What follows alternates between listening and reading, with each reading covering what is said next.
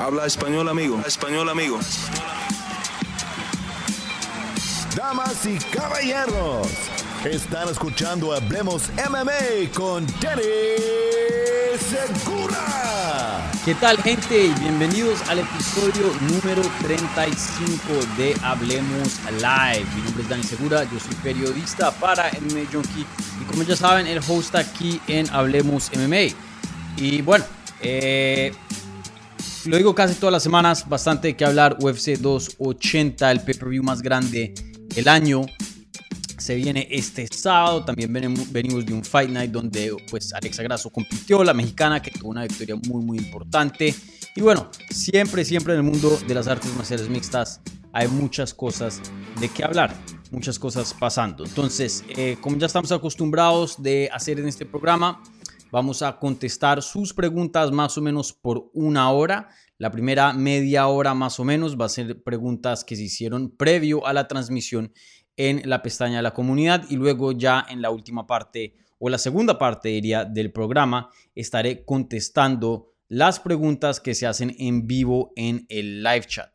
Eh, para los que eh, no saben, son nuevos, las preguntas que vengan con un apoyo, una donación al canal vía la maravilla del super chat. Esas preguntas reciben prioridad, pero no exclusividad, ¿vale?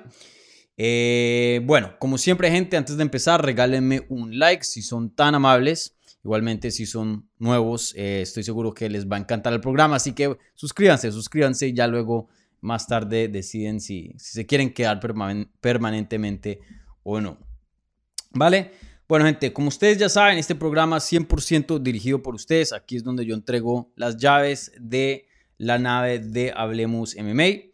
Eh, a través de este programa Hablemos Live. Entonces, eh, ustedes son los que traen el contenido. Entonces, vuelvo y lo menciono. Si quieren hablar algo específico, eh, vayan y pónganlo en el live chat.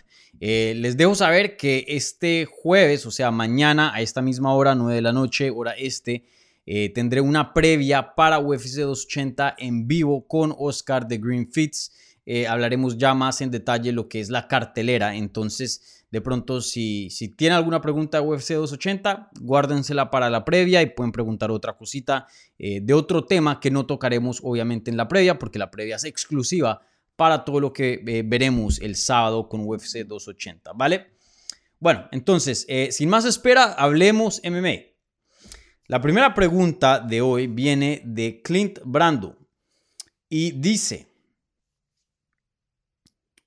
ya que Sean O'Malley pelea hoy, no pelea hoy, pelea el sábado, pero bueno, eh, ¿crees que los rankings de la UFC se respetan lo suficiente? Eh, bueno, pues para los que no saben, eh, en cuanto a los rankings oficiales, tenemos a Sean O'Malley, que hoy día está fuera del top 10 de la división rankeado como el número 11, va a pelear contra Peter Young, que es rankeado el número 1 en la categoría. Entonces, eh, esta pregunta pues me parece que tiene eh, bastante importancia y bastante eh, relevancia hoy día con esto, pues teniendo el número 11 peleando con el número 1. Y, y sí, para contestar tu pregunta, creo que los rankings por lo general se respetan dentro de UFC pero no es una regla o una ecuación eh, de matemáticas que el primero pelea con el segundo, el tercero y el cuarto, el quinto y el sexto. No.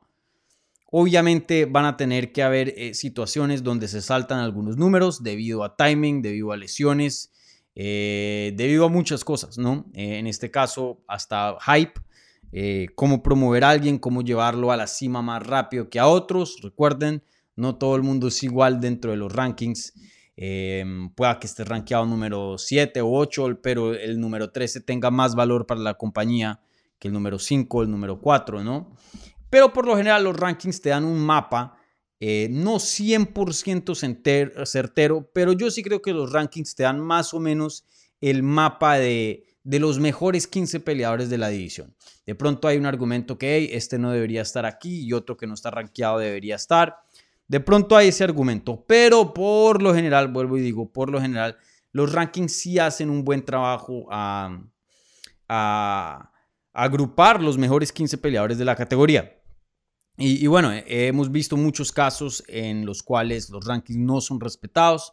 El más famoso, diría yo, fue cuando Michael Bisping defendió su título y su única defensa de título, que fue contra Dan Henderson, que estaba rankeado el número 13. O sea, el número 13 peleó con el campeón. Yo me acuerdo muy bien que había harta polémica porque Joel Romero en ese entonces era un eh, oponente eh, muy pero muy eh, legítimo al título y él quería una pelea de campeonato, pero claramente pues Bisping no quería nada que ver con Joel Romero, ya que era una pelea muy muy riesgosa y Joel Romero tenía el ranking, tenía las victorias y aún así decidieron saltarlo y darle la pelea a Dan Henderson. Una revancha que pues Michael Bisping quería, ya que pues en esta misma cartelera que ven aquí atrás mío, UFC 100, lo había noqueado Dan Henderson a Michael Bisping una manera horrorosa, una manera espantosa, uno de los knockouts más brutales. Entonces, se han visto situaciones así. Creo que esta de Peter Young contra Sean O'Malley es una de ellas. Eh, pero vuelvo y lo digo, por lo general los rankings más o menos se respetan. De vez en cuando sí vemos estos grandes saltos que uno dice, hey, ¿qué está pasando acá? Pero bueno, así es la promotora. Y, vuelvo y lo digo, creo que me parece bien. Me parece bien que eh, de alguna otra manera funcione así. Hay a veces casos que, que se pasan un poco, em, pero por lo general tiene que ser así, ¿no? No puede haber una ecuación sólida que, que, simplemente eh, ponga ciertos números con ciertos números, no, se tienen que mover las cosas un poquito. La siguiente pregunta viene de CDC dice, hola ¿qué opinas del lío, entre comillas, que ha habido entre Ilya y Bryce Mitchell. Parece que al fin Topuria va con Dan Ige. Eh, buena pregunta. Creo que, mm, bueno, eso no está certero y bueno, no hay nada confirmado. Para los que no saben, eh, pues Ilya Topuria sigue buscando oponente. Él estaba supuesto a pelear en esta cartelera que veremos el 29 de octubre contra Edson Barbosa, ya literalmente la siguiente semana, el próximo sábado, no este que viene. Y, bueno, yo ya había reportado desde hace unas semanas atrás que pues sí, eh, confirmé que Edson Barbosa había quedado fuera eh, por una lesión y que Ilia Topuria necesitaba un reemplazo y que el plan era mantenerlo en la cartelera del 29 de octubre. Bueno, se han pasado las semanas, se acerca más la fecha, no le han podido encontrar un oponente y pues esto ha dejado eh, que Topuria probablemente quede fuera de la cartelera. Dudo que a estas alturas pelee el 29 de octubre. Él ya mismo había dicho en un post que pues eh, él necesita saber sí o sí o si va a pelear porque recuerden que se tienen que preparar para un corte de peso y al no saber pues no puede hacer las cosas adecuadas y ya el 29 de octubre teniendo en cuenta que Ilia Topuria pues es un peleador que le cuesta un poco llegar a 145 o, o bueno de pronto esa no sería la la manera correcta de decirlo, ya que antes del pequeño incidente que tuvo en, su eh, combate contra Evloev a principios de este año, eh, pues siempre había dado peso, pero un peleador que pues eh, sí necesita hacer todo muy calculado, muy, muy cuidadoso, muy, muy, muy métrico, sí, muy, muy preciso para llegar al peso. Entonces, parece que ya no va a estar en esa cartelera. Vuelvo y lo digo, sería una sorpresa para mí que compitiera en el 29 de octubre. Y parece que va a pelear eh, en diciembre contra Dan Ige. Él ya dijo que ya aceptó esa pelea. Dan Ige no ha mencionado nada. Yo ya he contactado a la gente de Dan Ige, al manager de Dan Ige. Todavía me dice que eh, mm, no hay nada 100%, entonces no es un hecho. Para la gente que, esté viendo esto, ya diga que esa pelea ya, eh, ya está pactada, pero no, no lo está. Había un reportero que hoy día se me olvida el nombre, que había mencionado que ya que Dan Ige contra Ilia Topuria es un hecho de lo que yo sé de mis fuentes, no es un hecho. Eh, ese reportero también tener en cuenta, y no quiero aquí atacarlo, pero sí una vez había reportado que Ilya iba a pelear contra Klein y ya era un hecho. Y esa pelea nunca pasó y eso nunca era, nunca fue cierto. Ilya terminó peleando, fue contra eh, Ryan Hall, me acuerdo muy bien, eso hace que un año atrás, de pronto, eh, sí, exactamente un año atrás. Entonces, eh, vuelvo y le digo, no es que esté diciendo a este reportero mentiroso, lo que sea, pero de lo que yo sé es que todavía no hay nada certero. Vuelvo y le digo, eh, hoy miércoles a las 9 de la noche, pueda que cambie mañana, puede que cambie en una hora, pero sí. Para mí lo que más tiene sentido, en mi opinión, es que Ilya Tupuria termine peleando es con Bryce Mitchell, como habías mencionado tú aquí en la pregunta CDC del lío entre estos dos.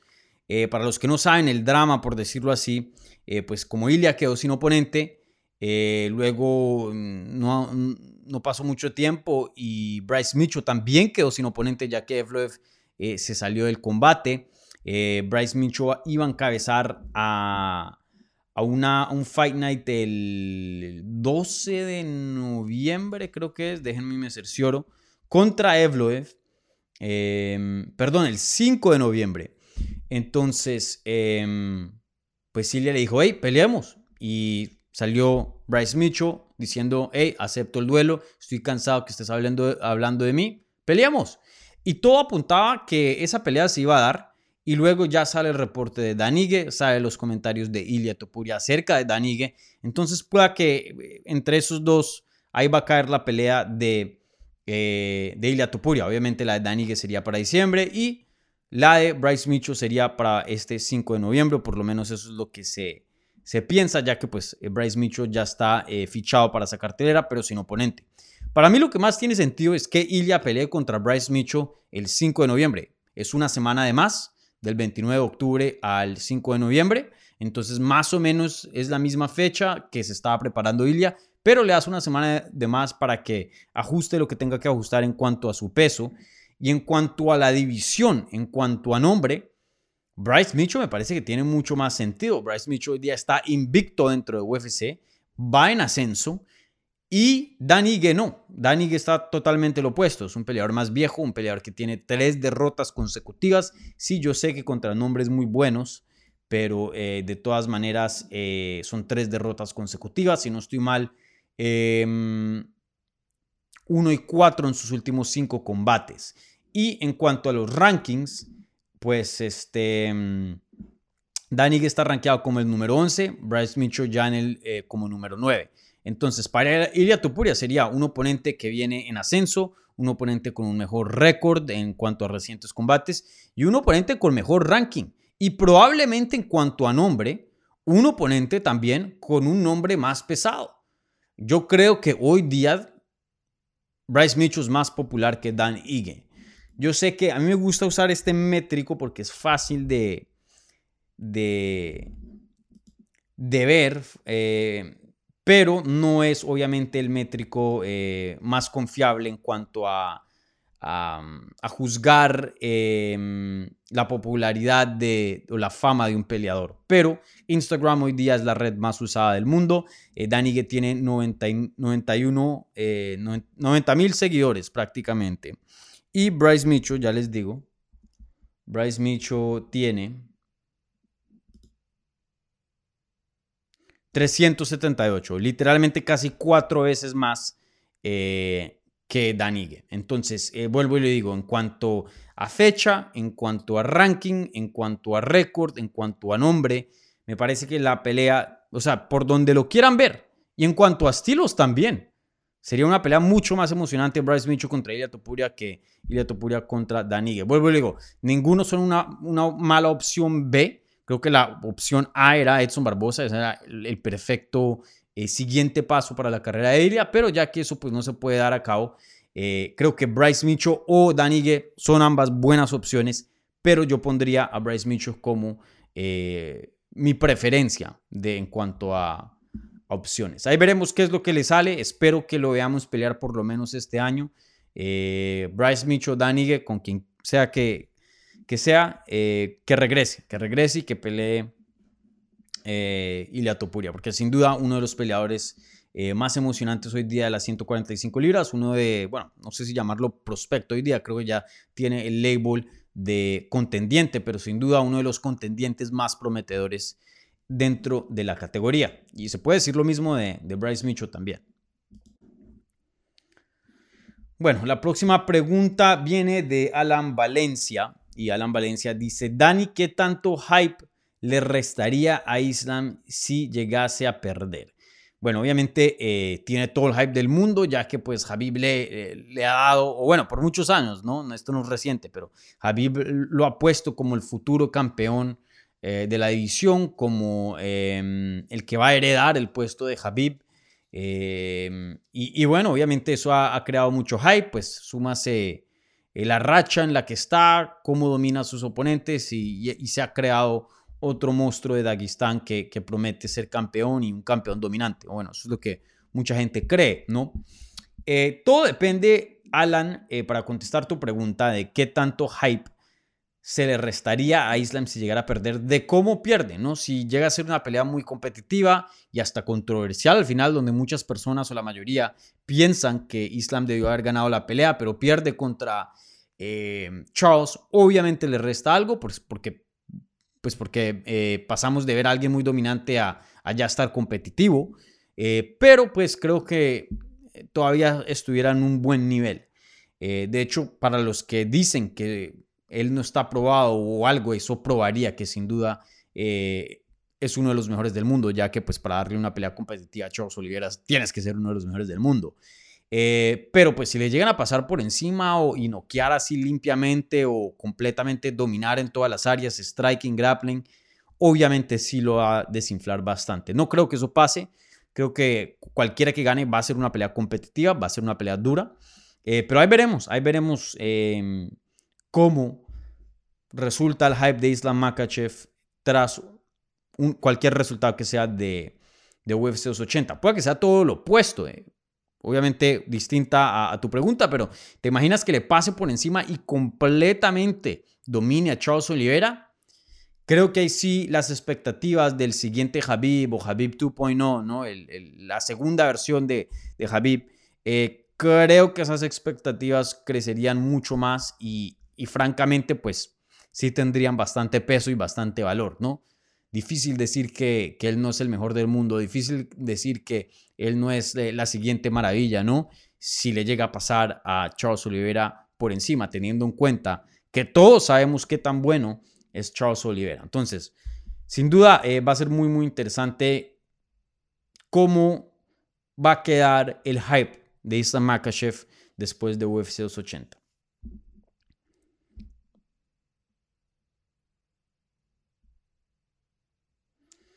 Bueno, eh, esta siguiente pregunta la puse de primeras en cuanto al título de esta transmisión.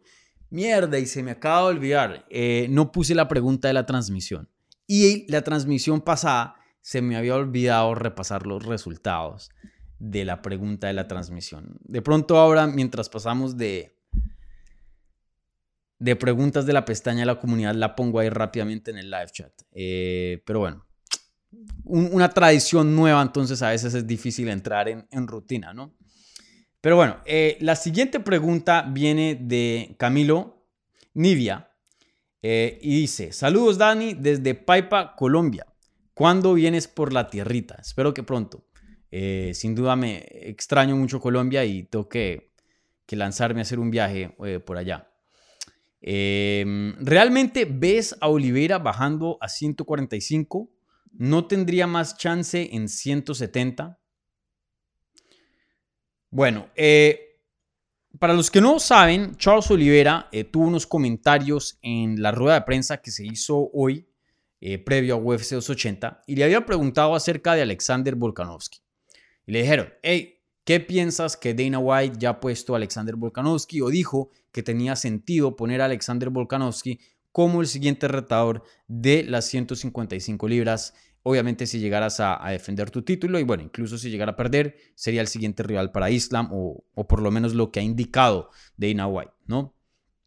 Eh, y él dice, eh, bueno, yo les propongo dos peleas, una en 155 y la otra por su cinturón en 145.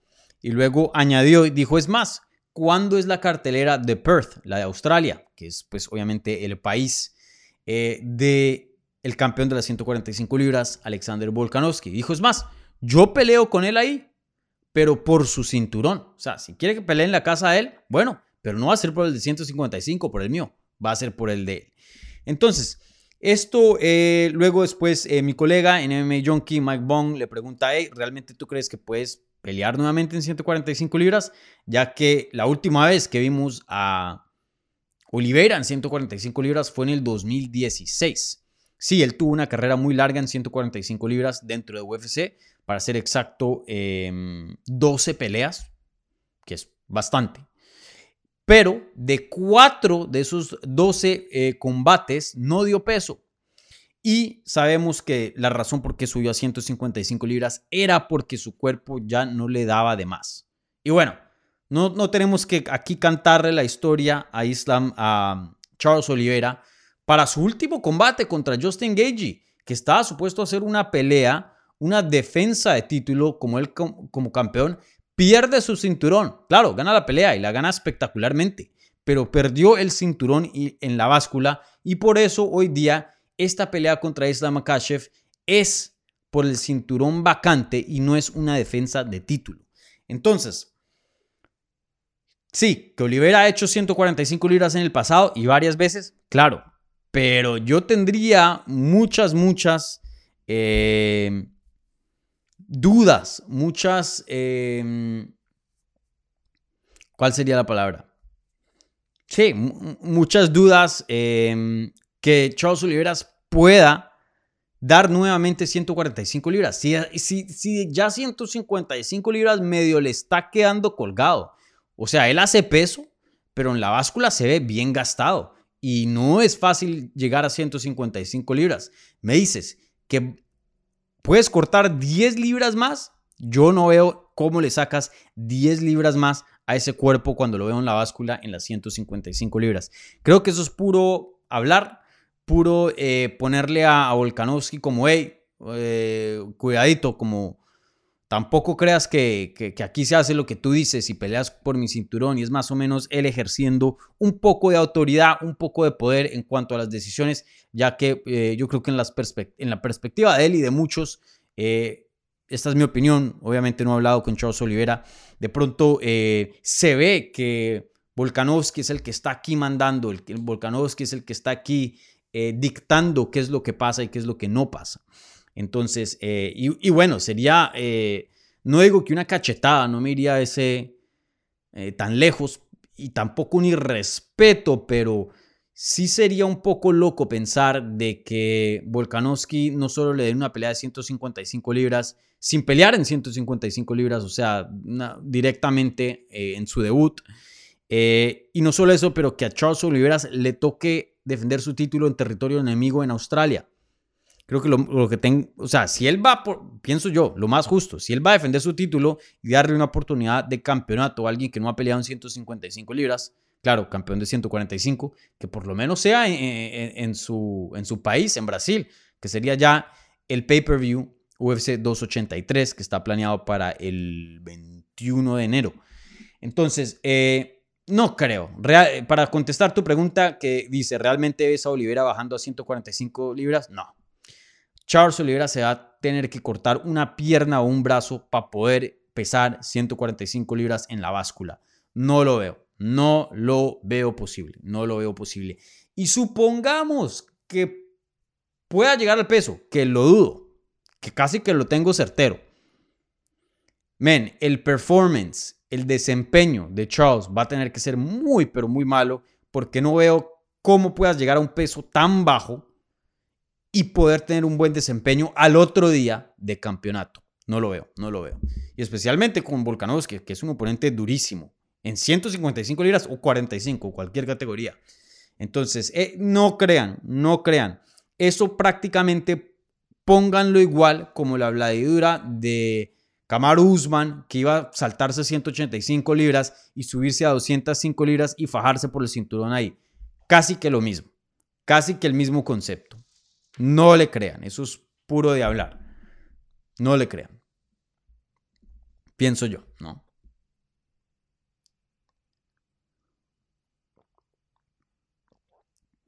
Bueno, la siguiente pregunta viene de Álvaro Ortega. Dani, buen día. Si O'Malley pierde así súper feo, ¿crees que salga del top 15 y has visitado a México, vente por unas tortas ahogadas en Guadalajara. Yo estaba en Guadalajara, cubrí la pelea de Anderson Silva contra Julio César Chávez Jr., precisamente en Guadalajara, y me quedé un, más, un, mes más em, después del evento y estuve eh, visitando a Lobo Gym y ahí hice un documental, Las Mujeres de Lobo Gym, que tuvo eh, bastante eh, éxito dentro de la industria, pues fue en inglés, pero pues mucho es en español porque las entrevistas, las entrevistas fueron en español, aunque mi narración fue en inglés. Pero sí, conozco Guadalajara muy bien, me quedé por la colonia americana, me encantó. Guadalajara, súper, súper bacano. Me comí hartísimas tortas ahogadas, buenísimas, bien, bien picantes, eso sí. Yo no soy así súper fan del picante, pero deliciosas. Siempre decía, ay, ponme el picantico al lado. Eh, México es un país fenomenal, a mí, a mí me encanta. Y, bueno, fuera de, de, Guadalajara, he ido a Cozumel y al DF. Me gustaría pues eh, ir a otras ciudades, a otros pueblos que, pues México es muy grande, México es gigante. Creo que la gente no, no capta qué tan grande es México. La verdad que hay mucho que ver. Pero sí, eh, tengo que hacerme otro viaje por allá. Y bueno, eh, ¿qué pasa si O'Malley pierde súper feo? ¿Crees que salga del top 15? No, no, para nada. Seguro va a bajar algunos puestos dentro de los rankings. Hoy día está rankeado, ¿qué habíamos dicho? Número 11. De pronto queda 13 o 14. Pero no creo, creo que la fama lo mantiene dentro de los rankings. Y tener en cuenta que se está fajando con el número 1, Peter Yan. Ahora, si perdiera contra el 15, pues de pronto. Pero está perdiendo contra el número 1 de la división. Y dependiendo a quien le preguntes, hasta de pronto el campeón, ya que su última pelea contra Aljamain Sterling fue muy competitiva y muchas personas se la dieron a Peter Yan. Yo se la di a Sterling, pero entiendo el caso para eh, darle un puntaje a favor a Peter Yan. Entonces, tener en cuenta la fama de Sean O'Malley, que eso, créanlo o no, también vale en los rankings, y tener en cuenta que se está fajando con el número uno de la división, ex campeón, brother, me sorprendería muchísimo si él llegara a quedar fuera de los rankings, si lo llegaran a noquear en un round o, algo así bien eh, decisivo. Me sorprendería. Sin duda, le baja algo los humos, le baja algo de puestos, pero quedan los rankings y sigue siendo uno de los nombres más populares en las 185 libras. Vuelvo le digo, lo había dicho, eh, recién se anunció este combate en este mismo programa, Hablemos Live. Me habían preguntado en mis mi pensar en, la pelea en sí, yo les había dicho, esta es una excelente oportunidad para Sean O'Malley, como se diría en inglés, es win-win-win, un win-win situation, o sea, una situación de ganar o ganar. Aquí no es ganar o perder, porque o gana a, contra Jan y se vuelve el siguiente retador al título y está encima del mundo, o pierde contra Jan, que todo el mundo pierde contra Jan. El mismo Jose Aldo, la leyenda viviente, perdió contra Jan. Entonces, eh, la verdad que no hay mucho que, que perder. Él todavía es joven, dice, todavía no estaba listo, pero en el futuro lo voy a estar. Y vuelvo y lo digo, si llega a perder, pero medio le da una pelea competitiva ya, ya por, por sí eso es una victoria. Entonces, eh, O'Malley tiene muy, muy poco que perder. Aquí lo único, la única manera de que O'Malley salga como perdedor de este, de este combate es que le den una paliza y por la paliza tenga algún tipo de lesión que se quiebre la mandíbula, que se rompa el, ojo, eh, el hueso orbital, eh, que se rompa un ligamento de la rodilla y quede ocho meses, seis meses por fuera. Eso, eso ya sería, sería eh, catastrófico, ¿no? Sería terrible para él. Pero fuera de así, de una lesión grave, muy poco que perder aquí tiene el Sean O'Malley. Bueno, esta siguiente pregunta viene de eh, Juan Enrique Flores. ¿Cuál de los dos que gane, quién cree, perdón, cualquiera de los dos que gane, quién crees que eh, se aventure a las 170 libras em, en el futuro, Charles o Islam? yo creo, en mi opinión, que Charles es más aventurero que Islam. Eh, ya de por sí ya está diciendo que quiere regresar a 145 libras. A mí me da la impresión que Islam es del mismo corte de Habib, en el sentido de que él no tiene nada de interés de subirse a una categoría de más. Él va a quedarse en su puesto y defenderlo. Y ya. Esto de champ champ, de doble oro, no le importa. Habib nunca le importó subir a 170. Claro, también su amigo Camaro Usman era campeón y pues eso estaba en, en juego también, pero fuera de eso, él nunca dijo, bueno, si cambiaron las cosas, de pronto, no. Él quería quedarse en su categoría, quería quedarse como campeón y ya. Creo que Islam es eh, de ese tipo de peleador. Eh, y bueno, en cuanto a estilos, creo que el estilo de Charles sería más apto para 170 que el de Islam. Eh, y creo que Charles también tiene más cuerpo, cuerpo como para rellenar y, acoplarse mejor a, 170. Islam no. Entonces, eh, yo diría que ¿quién se atrevería a aventurar más a las 170 libras? Charles. ¿Quién le iría mejor en 170 libras? Charles también. Bueno, eh, ¿tenemos alguna otra pregunta? Mm. Francisco Vega dice, Dani, saludos desde Perú, saludos. ¿Qué, perdón, ¿qué hay cierto del regreso de John Jones y que será anunciado el sábado durante la transmisión de UFC? Eh, yo no he escuchado nada al respecto, no he escuchado nada al respecto. Eh, sí, se han habido rumores, otros periodistas han, han reportado que de pronto hay un chance de que UFC se salte Stipe Miocic contra John Jones y la siguiente pelea de John Jones sea por el título indiscutido contra, contra Francis Ngannou. Obviamente todavía hay hartas cosas, eh, hartos obstáculos que pasar antes de que eso se dé, pero que es una posibilidad más grande hoy día que lo que era hace unos meses atrás.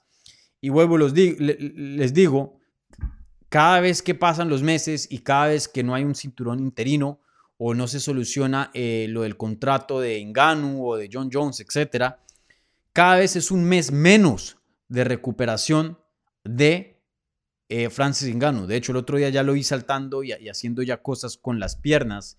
Eh, recuerden, viene una cirugía de rodilla. Entonces, si la espera sigue, pueda que llegue al punto que un cinturón interino no sea requerido. ¿Y para qué arriesgar a John Jones, que de pronto pueda que pierda con Stipe Miocic, y arriesgar perder la mega pelea entre John Jones y Francis Ngannou, que creo, en mi opinión, que esa es la pelea que todo el mundo quiere ver, yo incluido. De pronto hay alguno que otro que el dream matchup, que la pelea de sueños, de fantasía, es Miocic contra John Jones, pero creo que la mayoría de las personas dirían John Jones contra eh, Francis Ngannou. Ahora, yo hace como un mes más o menos estuve hablando con el coach, el head coach de Francis Ngannou, Eric Nixick, y él le había dicho, casi lo mismo. O sea, si ya esperamos esto, ¿para qué implementar un cinturón interino? O sea, el cinturón interino tenía sentido este verano. Entonces, John, si, si, si Ingano va a estar listo para pelear a principios del año y pueden resolver las situaciones del contrato, porque él sí dijo, yo no tengo que ver nada con eso, pero pues, si esas dos cosas se llegan a dar, ¿por qué no hacer la pelea ya? Sería una pelea gigante. ¿Para qué implementar un cinturón interino teniendo ya el campeón listo para volver a los dos o tres meses? Entonces, ahí veremos qué pasa. Eh, no sé si van a anunciar, no, sé de dónde sacaste ese rumor, em, Francisco, pero yo no he escuchado nada acerca de John Jones y un posible regreso que se vaya a anunciar este sábado. Yo no he escuchado nada. Recuerden, primero se hablaba eh, junio, julio, John Jones Miocic. Luego que no, septiembre. Septiembre ya se pasó. Luego que no, diciembre. Y ya diciembre se está acercando y no se ha escuchado nada. Y recuerden, este tipo de peleas no es que se anuncie, ah, bueno, en dos semanas van a pelear. No, este tipo de peleas tan grandes requieren bastante promoción y anticipación. Eh, UFC no, no, no, les gusta hacer un chispazo así, una pelea de la nada, porque para maximizar eso tienen que hacer campañas de, de, de mercadeo y todo eso para promocionar el evento. Entonces, veremos ahí qué pasa, pero sin duda es muy raro, muy raro, muy interesante que ya nos estamos acercando al final del 2022 y nada que sabemos de John Jones, nada que sabemos de Stipe Miocic y nada que sabemos de Francis Ngannou, que si no estoy mal en enero, técnicamente se vuelve agente libre y ya puede hacer lo que quiera y negociar con quien quiera. Entonces, ahí veremos qué pasa.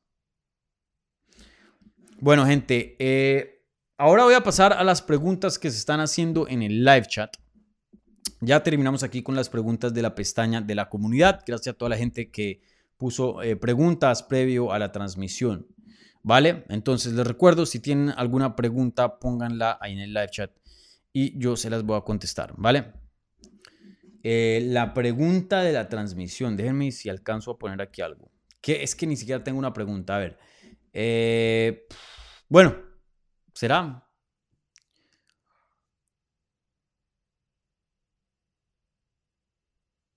Bueno, pongamos aquí la pregunta. Aquí ya me. Ya que estamos hablando del tema. ¿Será que la puedo poner ahora o no?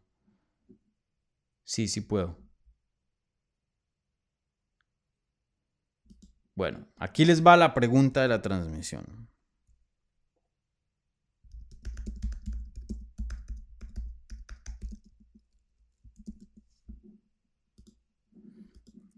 Aquí va. Creo que esto es medio simple, pero veremos a ver los resultados. De pronto yo esté incorrecto.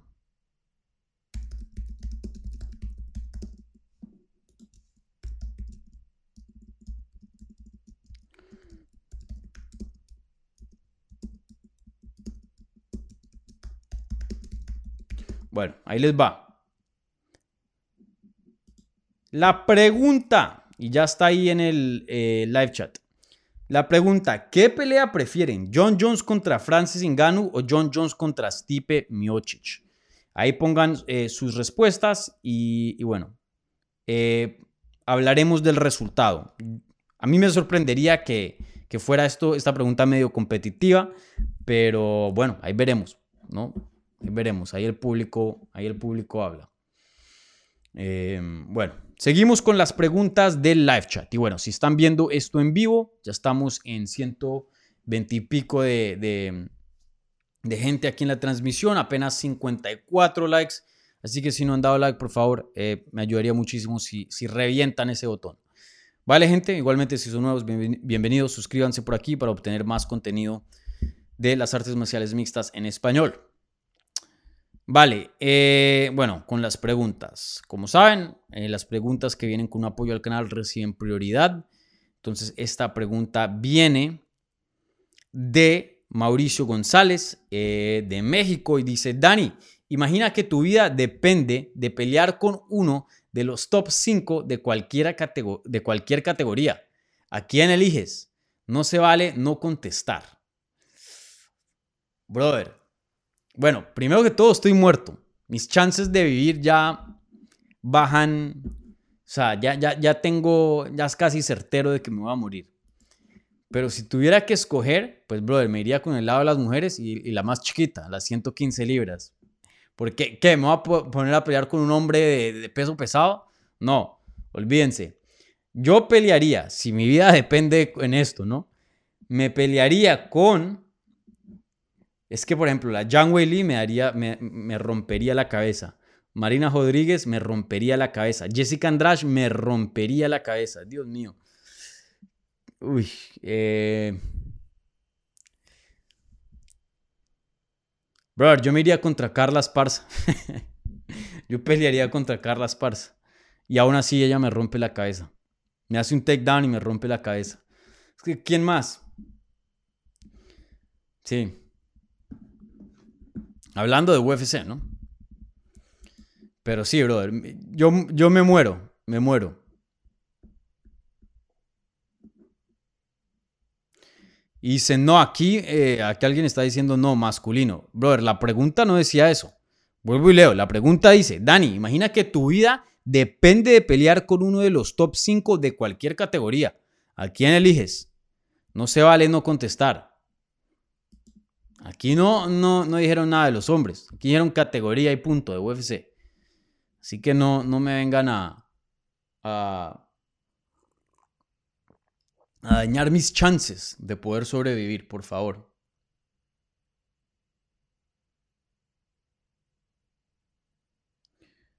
Bueno, eh, ¿qué otras preguntas hay por aquí? Veamos. Quise eh, saludos desde Guatemala. Saludos.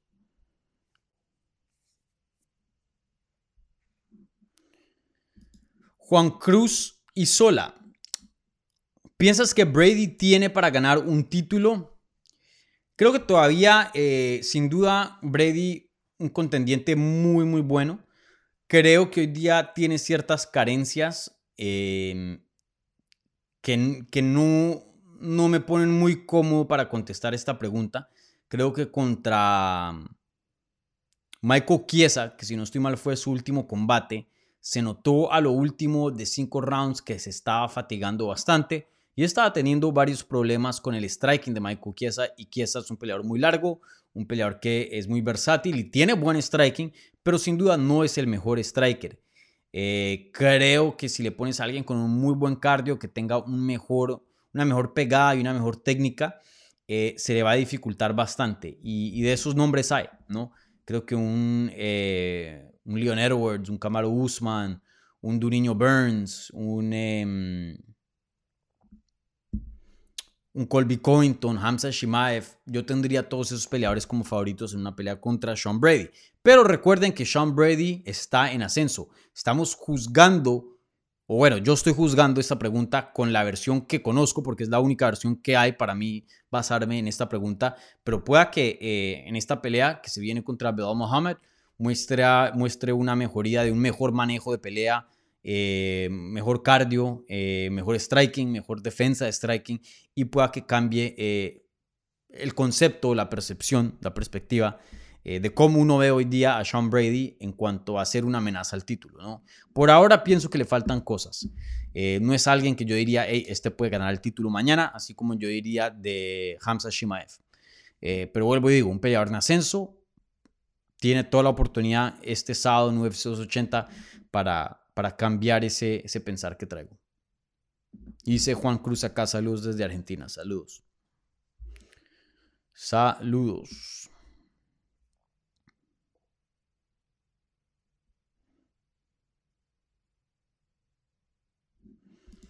A 13, ¿por qué escogiste el póster de UFC 100 para el fondo? Porque me gustan los colores, rojo de muy similar al rojo que uso para Hablemos MMA eh, como ven, también tengo lucecitas rojas aquí a los lados también, ¿sí ven?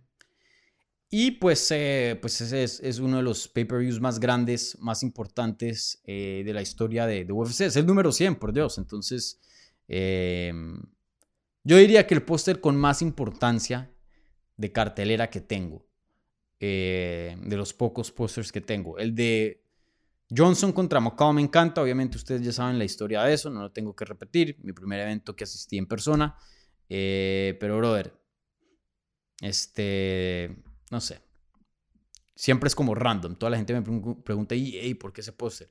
Este como que tiene más, más historia, más sentido, ¿no?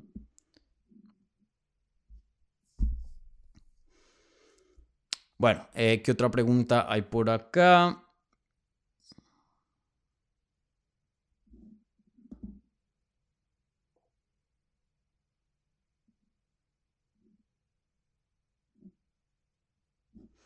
Anthony Samuel, eh, ¿crees que Mokaev pueda ser el campeón más joven eh, como él tiene como meta? Mm, pueda que sí. ¿Cuántos años tiene el Mokaev? El récord hoy día es 23 años, que lo tiene John Jones. Mokaev tiene... Ya va. Creo que él tiene como 21, si no estoy mal, o 22. No le queda mucho tiempo. Tiene 22 cumple 23 en julio. O sea, que de aquí a julio gane el cinturón. No lo creo. No lo creo simplemente por el hecho de que, o sea, tendría que hoy día estar en el top 5. ¿Me, entienden? Em, vamos a ver la cuarta pelea entre Davison Figueiredo y Brandon Moreno, ¿cierto? En Brasil, UFC 83 a principios del próximo año. Y sí o sí, yo creo que el siguiente retador tiene que ser eh, Pantoya. Si se saltan a Pantoya ya sería un crimen. Eh, y de ahí yo creo que esa pelea, si pelean en enero, ya esa pelea se estaría dando en el verano, tipo julio, agosto, y ya no Mokaev eh, calificaría como el campeón más joven. De pronto podría ser un backup para esa pelea. Si un peleador se cae, entonces de pronto ahí tendría la oportunidad, pero lo veo muy difícil. Que pueda ser un campeón joven, 24, 25, de pronto, Pienso que es un peleador con bastante potencial, pero el más joven de, ser campeón de UFC, ya se le puso difícil la cosa. Le queda poco tiempo.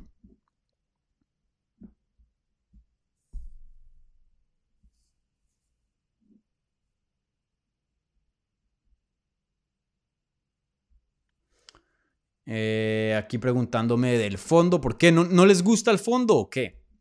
Eh, nada, un, set nuevo un set nuevo, aquí cambiando las cosas. Ustedes saben que aquí buscamos mejorar eh, semana tras semana. Y bueno, me parece que el set que vemos hoy día sí es mejor que el que tenía antes. Se ve mucho mejor. Más clean, me parece a mí.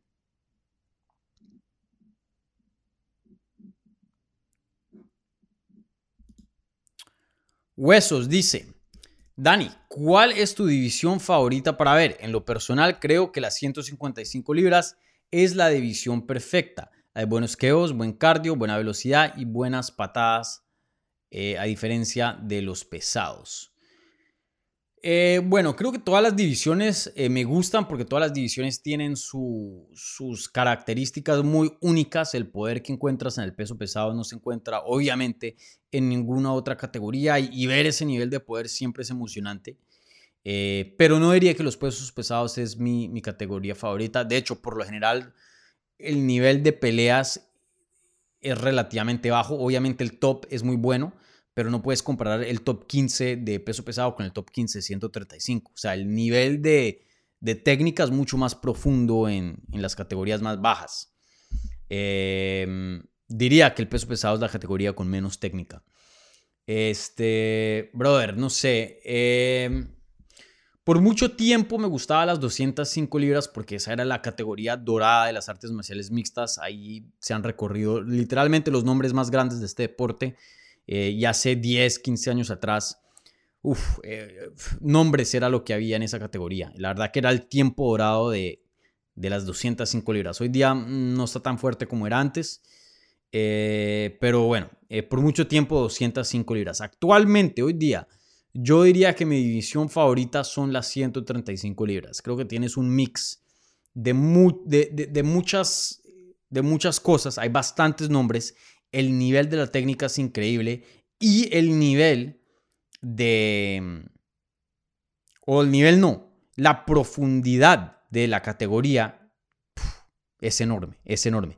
Póngase a pensar en esto. Jonathan Martínez, que viene de 4 y 0, que lo tuvimos aquí en el canal. Eh, publiqué esa entrevista que hoy o ayer, ya ni me acuerdo.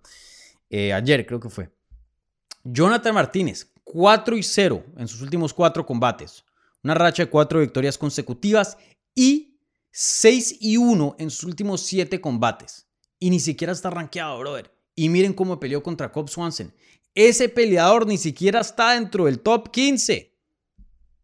Gente, y, así como Jonathan Martínez, hay, hay puros killers en 135 libras. Sin duda, las 135 libras es la división más complicada, más difícil, más competitiva y la división que tiene el número de peleadores de alto calibre eh, más alto. Para mí me encanta esa división. Y, fuera de eso, lo que nombraba o, lo que mencionaba al principio es que tiene un poquito de todo. Tiene, o sea, es una, un ecosistema muy saludable. Tiene de todo. Tiene los veteranos, los ex campeones, los, los, los que están en su prime, varios en su prime, los que vienen jóvenes en ascenso, diferentes tipos de personalidades eh, ¿Qué no tiene? ¿Qué no tiene esa categoría? Eh, probablemente la categoría más saludable en este deporte. Bellator igual, 135 es fenomenal. Para mí las 135 libras hoy día mi división favorita.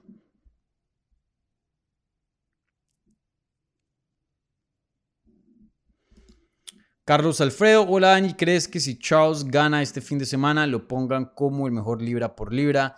Yo diría que sería justo para el brasilero. No, no creo que sería justo y, no creo que lo pongan. Eh, creo que hay peleadores que están por encima de él.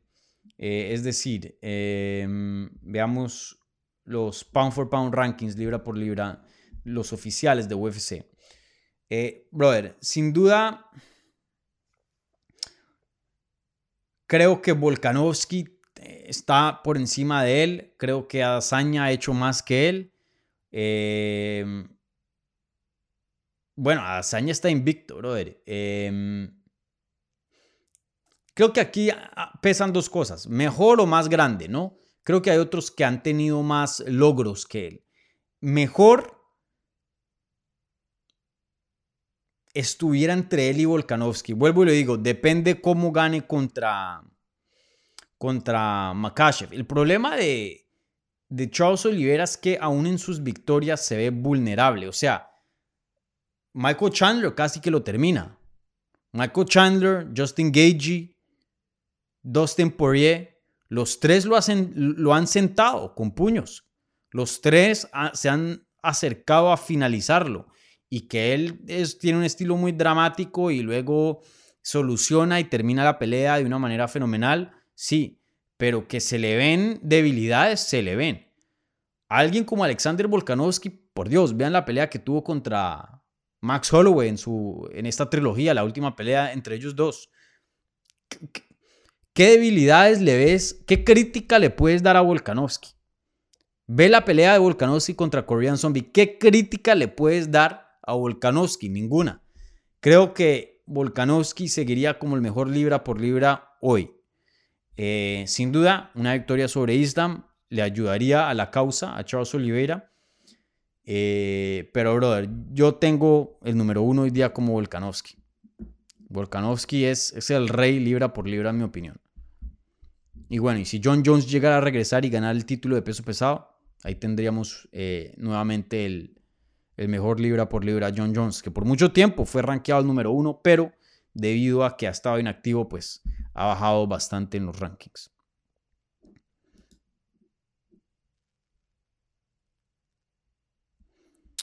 Bueno, aquí tenemos una pregunta del super chat, así que eh, pasemos rápidamente a la pregunta. Luego seguimos con las otras, ya que pues reciben prioridad, pero no exclusividad. Eh, Gabriel Omar Pérez, ¿crees que Oliveira finalice a Makachev en el primer round para no recibir mucho castigo en el suelo? Creo que es una posibilidad, eh, no muy probable, pero sí es una posibilidad. Charles Oliveira eh, ha finalizado a muchos en el primer asalto. Charles Oliveira es una amenaza. Y el peleador hoy día, sí, libra por libra más peligroso de UFC en cuanto a, finalizar un combate. Él es peligroso de pie, peligroso en el clinch, peligroso eh, eh, encima, peligroso en, la espalda, en el suelo, mejor dicho. De donde quiera que pongas a Charles Oliveira, Charles Oliveira es, un peligro. Eh, yo creo que Charles Oliveira, claro, puede finalizar a Islam Makachev en el primer asalto, pero no lo veo muy probable. Creo, en mi opinión, y, ya les doy un avance de lo que más o menos tengo en mente, entraré más en detalle en la previa que vendrá mañana en vivo, mañana jueves a las 9 de la noche, hora este, hora de Miami. Yo creo que Oliveira va a finalizar a Islam Makachev pero creo que va a ser en el tercero o cuarto asalto. Creo que vamos a ver los dos pelear bastante antes de que eso se dé. Eh, pienso que Makachev va a dominar en ciertos lapsos de la pelea con su lucha. Olivera se va a mantener a salvo debido a su alto calibre de jiu-jitsu, de grappling, igualmente su quijada y su durabilidad. Pero eh, Creo que en algunos puntos, ya cuando la pelea esté un poquito más, más madurita, ya cuando la pelea eh, estemos más profundos de, de los minutos de la pelea, creo que el striking, los leg kicks se van a empezar a añadir. Y en algún punto Islam Makachev, los takedowns de él van a venir un poco más, este, más apresurados. Y ahí creo que va a haber un error. Y si ven, Charles Oliveira es muy bueno con las rodillas. Peleador muy largo, muy alto para la categoría. Muy bueno en el clinch. Creo que en algún punto Islam Makachev va a cerrar la distancia no de una manera buena, no de una manera eh, técnica, por salvarse y no estar en el range, en el rango de, striking de eh, Charles Oliveira. Y en ese entonces va a tomar una rodilla. No sé por qué, pero lo veo. Creo que Charles Oliveira va a ganar vía knockout, rodilla a la cabeza, tercero o cuarto asalto. Bien, bien específico, pero he estado viendo peleas de él y, creo que sí hay una gran posibilidad para que eso se preste. Obviamente, pueda que gane vía sumisión, pueda que pierda. No sé, no les puedo garantizar nada, pero creo que eso es una,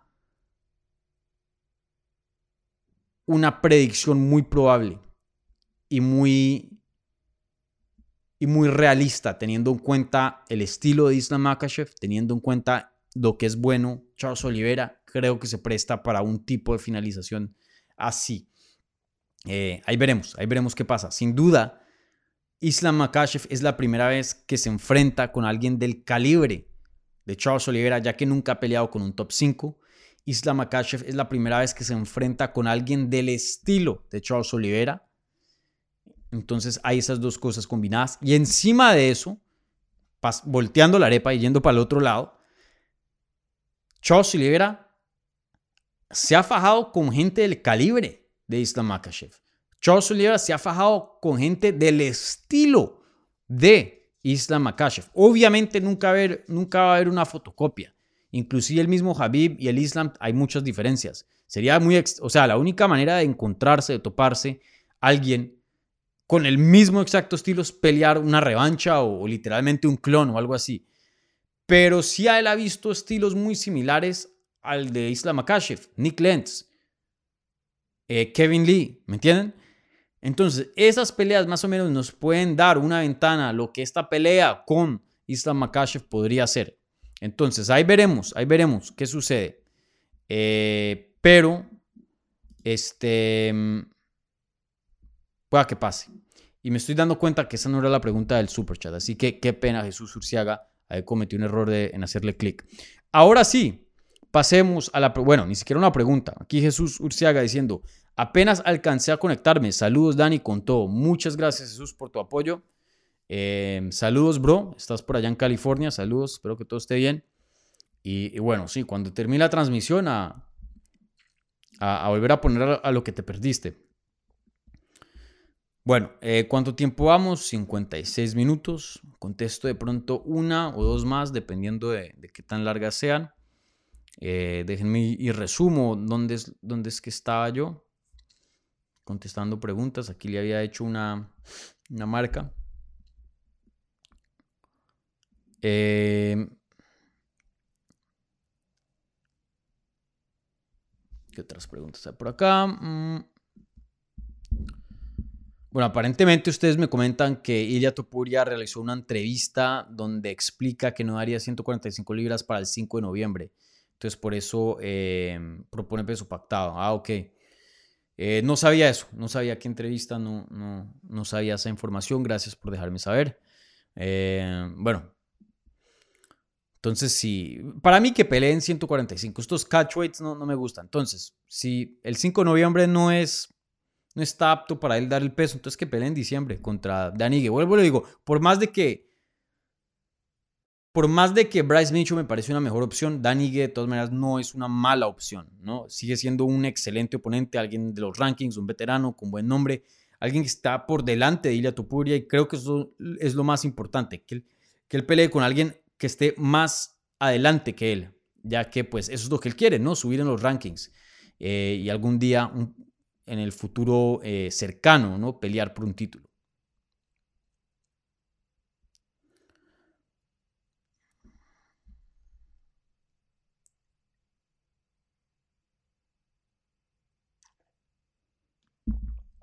A 13 dice, Dani, tú dijiste que Volca nunca fue oficializado como un backup de la pelea para, para la estelar de este sábado, pero incluso le preguntaron a Islam qué opinaba de Volca como reemplazo eventual. Pues porque, brother, todavía no hay nada oficial. UFC no ha dicho nada oficial, no hay nada oficial. Hasta que UFC lo diga, no es oficial. Vuelvo y lo digo. Eh, tiene que haber un tipo de comunicado para que puedan usar el término oficial. Todo apunta a que, a que Volkanovski sí es el oficial. Y, yo creo que hoy día sí va a ser el de reemplazo, debido a que hoy día pues, se encuentra en Abu Dhabi. No creo que lo mandarían a Abu Dhabi por nada. Eh, y el mismo Benio Dariush estaba diciendo, hey, yo pensaba que yo era el reemplazo, parece que no. Eh, y me sorprende que haya sido Volkanovski, como había mencionado en el último episodio, pero todavía no hay oficial, todavía no, no ha dicho nada UFC. y, eso me sorprende y la verdad que eh, a estas alturas me sorprende que UFC no, no lo haya oficializado. Y, encima de eso, em, me parece una mala práctica de UFC, ¿no? Eh, no, no hacerlo oficialmente, no anunciar de que esta pueda que sea una opción. Eh, ya que pues, eh, vuelvo y digo, no, no tenemos eh, certeza. Entonces, ahí veremos qué termina pasando. solo sabremos la respuesta si sí es de, verdaderamente, verdaderamente lo oficial ya cuando lo veremos en la báscula a Volkanovski, porque pues, obviamente no, no lo dejaría empezar si no lo fuera. Pero sí, todo apunta a que Volkanovski va a ser el oponente de, reserva para esa pelea, pero UFC no, no ha oficializado nada, no ha anunciado nada, no ha pasado ningún comunicado, no ha hecho a Volkanovski el backup oficial. Ahí veremos qué pasa. Mucho de eso, gente, porque UFC no, no hace las cosas oficiales. Y eso antes no era el caso. UFC hacía eh, muchas cosas oficiales. Y no solo estoy hablando de oponentes de reserva, pero igualmente eh, en el pasado hacían cierto combate para darle más importancia, darle más un poco de intriga a la pelea. Oficialmente designaban un combate como eliminatoria al título. Esta pelea es eliminatoria al título. Me acuerdo muy bien, el ejemplo que se me viene a la cabeza fue cuando Chad Mendes peleó contra Ronnie Yaya. Chad Mendes tenía una buena racha. Si ganaba esa pelea, él, iba a ser el siguiente retador al título. ¿Qué pasó? Se dio la pelea y fue súper aburrida. Aburridísima. Pero ya habían prometido, ya habían dicho, entonces les tocó hacer la pelea de título. Y bueno, creo que aún así le hubieran dado la pelea de título a, a Chad Mendes, pero creo que ese tipo de experiencias les deja un mal sabor. Entonces, cuando hacen algo oficial, les queda sí o sí irse con esa opción, por más de que la situación, la circunstancia cambie y de pronto otra opción sea mejor. Entonces, no sé, de aquí al viernes resulta que pasa algo, no sé, etcétera, etcétera, y por cualquier razón la mejor opción de poner ahí de reemplazo sea Benio Dariush. Si ya con anticipación habían oficializado y puesto a Alexander Volkanovski públicamente como el oponente de reserva, pues cómo se pueden echar para atrás. Si no hacen eso, pues les queda ese, ese campito de poder eh, negociar las cosas un poco más. Que entiendo por qué en cuanto a negocios sí facilita un poco las cosas más, pero deberíamos saber a, estas alturas, tener con certeza de que sí, este peleador es el, el oficial de, de reemplazo, ¿no? Eh, creo que ese tipo de cosas se, se deberían saber se deberían oficializar, pero vuelvo y lo digo, incluso a estas alturas UFC no ha, dicho nada y no creo que vaya a decir nada. Así es como, funcionan ellos. Pero bueno, eh, bueno, con eso termino. Con eso termino. Bueno, gente, em, un par de anuncios, un par de cosas antes de que cierre aquí la transmisión. Primero que todo, muchas gracias a la gente que dio preguntas en la pestaña de la comunidad las preguntas en el live chat, igualmente esas preguntas que vinieron vía el super chat. Muchas, pero muchas gracias. Vale, les recuerdo, denle un like a este video y si son nuevos, les gustó la transmisión, por favor suscríbanse para obtener más contenido sobre las artes marciales mixtas en español. También les recuerdo, y nunca digo esto, pero YouTube tiene una opción de que puedes prender, ir al canal principal de Hablemos MMA y prender la, campanita que hay ahí para obtener notificaciones cada vez que suba algo y eso es para no perderse en cualquier cosa que, hagamos acá. Entonces, eh, bueno, eso les, anuncio por si quieren ese, ese feature ahí eh, en sus teléfonos, en sus computadores, lo que sea, para no perderse eh, ningún video que hacemos acá. Vuelvo y les menciono, aquí están las plataformas de podcast en las que nos encontramos. Si quieren este mismo contenido en audio, bien puedan suscribir, suscríbanse a esas plataformas para obtener el contenido más portátil. Entonces, eh, dos entrevistas publiqué desde la última vez que hablamos. Ignacio Bajamondes y Jonathan Martínez. Eh, Ignacio Bajamondes eh, tuvo comentarios muy, muy interesantes acerca de una posible pelea con Paddy Pimblet. Así que los invito a ver esa entrevista. Igualmente tuvo unas muy buenas noticias. Ya hoy día se encuentra en Estados Unidos renovó su visa y está trabajando en conseguir su green card. Entonces, em, ya no pasará que pues, se le cae alguna pelea por problemas de visa, así como se le cayó la pelea con Klein eh, en agosto. Entonces, buenas noticias y, bueno, eh, feliz de, tener a la jaula nuevamente eh, como una opción para, para pelear, ¿no? Em, ya que pues tenía sus problemitas de visa y no podía estar en Estados Unidos.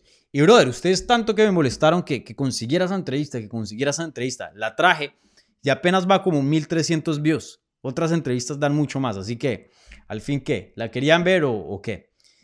Y bueno, también eh, nuevamente eh, publiqué una entrevista con Jonathan Martínez, que el sábado pasado en el evento coestelar de UFC Vegas 62 consiguió un knockout técnico, pero, pero fenomenal, brutal, brutal. La verdad que uno de los knockouts más brutales que he visto desbarató a Cobb Swanson, el Jonathan Martínez. Y, bueno, la primera vez entrevistando a Jonathan Martínez, hablamos casi 20 minutos no solo acerca de la victoria, pero un poco de, su background, de sus raíces hispanas, ya que él nació en Estados Unidos, pero habla muy, muy buen español, eh, de padres mexicanos y, y salvadoreños, creo que fue que él dijo. Eh, entonces, eh, bueno, ahí si quieren conocer más de Jonathan Martínez, ahí está la entrevista. Bueno, gente, vuelvo y les recuerdo, este Jueves, mañana a las 9 de la noche se viene una previa en vivo. Estaremos en vivo más o menos una hora eh, hablando de esta cartelera UFC 280, una cartelera fenomenal, fácilmente en papel, la mejor cartelera que hemos tenido en el año y probablemente la que vayamos a tener. Puede que UFC 282 tenga ahí un par de sorpresas, pero aún así no creo que pase esta cartelera y veremos qué, añaden. Eh, pero bueno, se vendrá una previa en vivo con Oscar de Green Fits él y yo estaremos analizando em, todo lo de, lo de esta cartelera de UFC 280, así que no se lo pierdan. Yo estoy muy, muy emocionado para esa conversación, ya que esta cartelera es excelente, fenomenal. Eh, ¿Qué más? Y ya, bueno, síganos en las redes, como siempre, si quieren mantenerse al tanto de qué es lo que hacemos. Igualmente, pertenecer a la comunidad de Hablemos MMA, ya que pues eh, tenemos eh, un seguimiento bien, bien bacano, que son amantes aquí del deporte. Vayan y sigan a Hablemos MMA en todas las redes sociales, Twitter, Instagram y Facebook, ¿vale? Así que gente, un abrazo. También igualmente me pueden seguir a mí en todas las redes, en arroba TV. Bueno, gente, eh, con eso ya a un lado, un abrazo. Eh, nos vemos mañana a las 9 de la noche. Disfruten eh, lo que es esta semana y, y sí, nos vemos en la previa de UFC 280. Chao.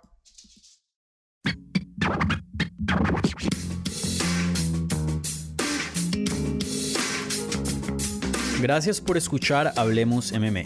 Si les gustó el show, los invitamos a que se suscriban en su plataforma favorita de podcast para recibir episodios semanales. También déjanos tu review o cualquier comentario. Pueden seguir Hablemos MMA en Twitter, Instagram y Facebook en arroba Hablemos MMA. Y me pueden seguir a mí en arroba Dani Segura TV. Hablamos la próxima semana.